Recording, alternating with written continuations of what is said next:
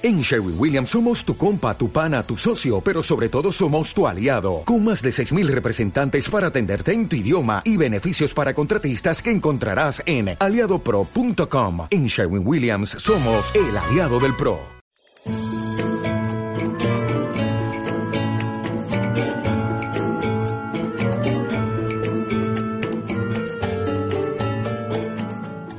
Eh, mirad, el, el hecho de que el ángel se apareciera en primer lugar a los pastores, puede parecer algo que no tiene más importancia o que es una cosa meramente coyuntural.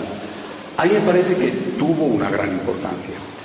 Eh, ya la primera cosa importante, meditaremos después cuando vayamos a celebrar la misa allí, en el lugar donde el Señor nació, es que haya nacido en un sitio pobre de aquella manera como nació, en una cueva de ovejas. Pero eh, con una categoría humana simplemente, Dios tenía que haberse hecho presente en primer lugar a los ricos, porque de ellos podía conseguir más ayuda.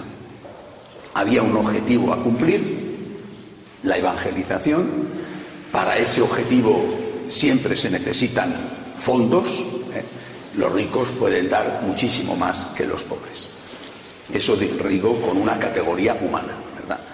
Pero las categorías de Dios, los criterios de Dios son distintos de los criterios de los hombres. Entonces el Señor, en lugar de aparecerse al rico del pueblo, que alguno habría, ¿eh? pues se apareció, mandó, mejor dicho, a los ángeles a que se apareciera a los pastores. Yo creo que es la primera lección. Hay otra cosa, y es la respuesta, que se podía haber aparecido a los pastores y a ver qué pasaba, ¿no? El ángel les dice, os ha nacido un Mesías, os ha nacido el Salvador. Está en tal sitio, veréis a una mujer con un bebé en una cueva. Bueno, eh, esto no sé si les extrañó o no les extrañó que un Mesías pudiera nacer en la cueva. Desde luego, el concepto de Mesías que tenían no eran ni mucho menos ese. En cualquier caso, fueron allí. Y quizá lo más sorprendente, la gran lección, consiste en que ellos, que son pobres, son pastores, probablemente son asalariados. ¿eh? Ellos que son pobres van a dar. Yo creo que esta es la gran lección. Meditaré sobre esto el último día, eh, cuando hagamos la misa final de la resurrección.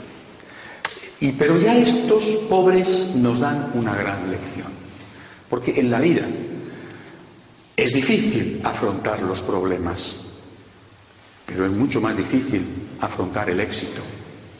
Hay mucha gente que se hunde en los problemas, pero hay mucha más gente que se hunde cuando le va bien. Es mucho más difícil de administrar el éxito que el fracaso. Los problemas nos zarandean, los problemas nos sacuden, los problemas nos ponen en crisis, pero el éxito es de verdad que nos arruina. España nunca ha sido tan pobre como en estas décadas pasadas en que era tan rica. Nunca hemos matado a un millón de nuestros propios hijos como en una época donde sobraba el dinero y donde solo con el dinero que se gasta para alimentar a los animales de compañía se podía, por supuesto, afrontar una ayuda económica suficiente para las mujeres que se encuentran en dificultades a la hora de tener un bebé. El problema es otro, el problema es el corazón. Y por eso Dios, que es el que ha creado al hombre y que conoce al hombre, nos da esta lección. Nos dará, una vez más. La lección es esta. ¿Tú cómo administras lo que tienes? ¿Tú te acercas a Dios para conseguir o para agradecer? Si te acercas a Dios para conseguir algo, dame, dame, dame, dame, no te has enterado. No te has enterado de qué es Dios. Y al final te pierdes lo mejor de Dios. Los pastores pobres mucho más pobres seguramente que todos nosotros, que cualquiera de nosotros, los pastores fueron a dar. Yo creo que esta es la gran novedad. Los pobres dan. No digo que los ricos no dieran, ¿eh? después vinieron ricos, como sabéis, llegaron más tarde son los magos. Los magos de Oriente te dieron los dones que dan los ricos, el oro, por ejemplo. Bueno, que le vino muy bien, estoy seguro, a San José. Quizá con ese oro le fue fácil o más fácil poder llegar a Egipto y salvar al niño. Bueno, cada uno da lo que tiene, pero los primeros que dieron fueron los pobres.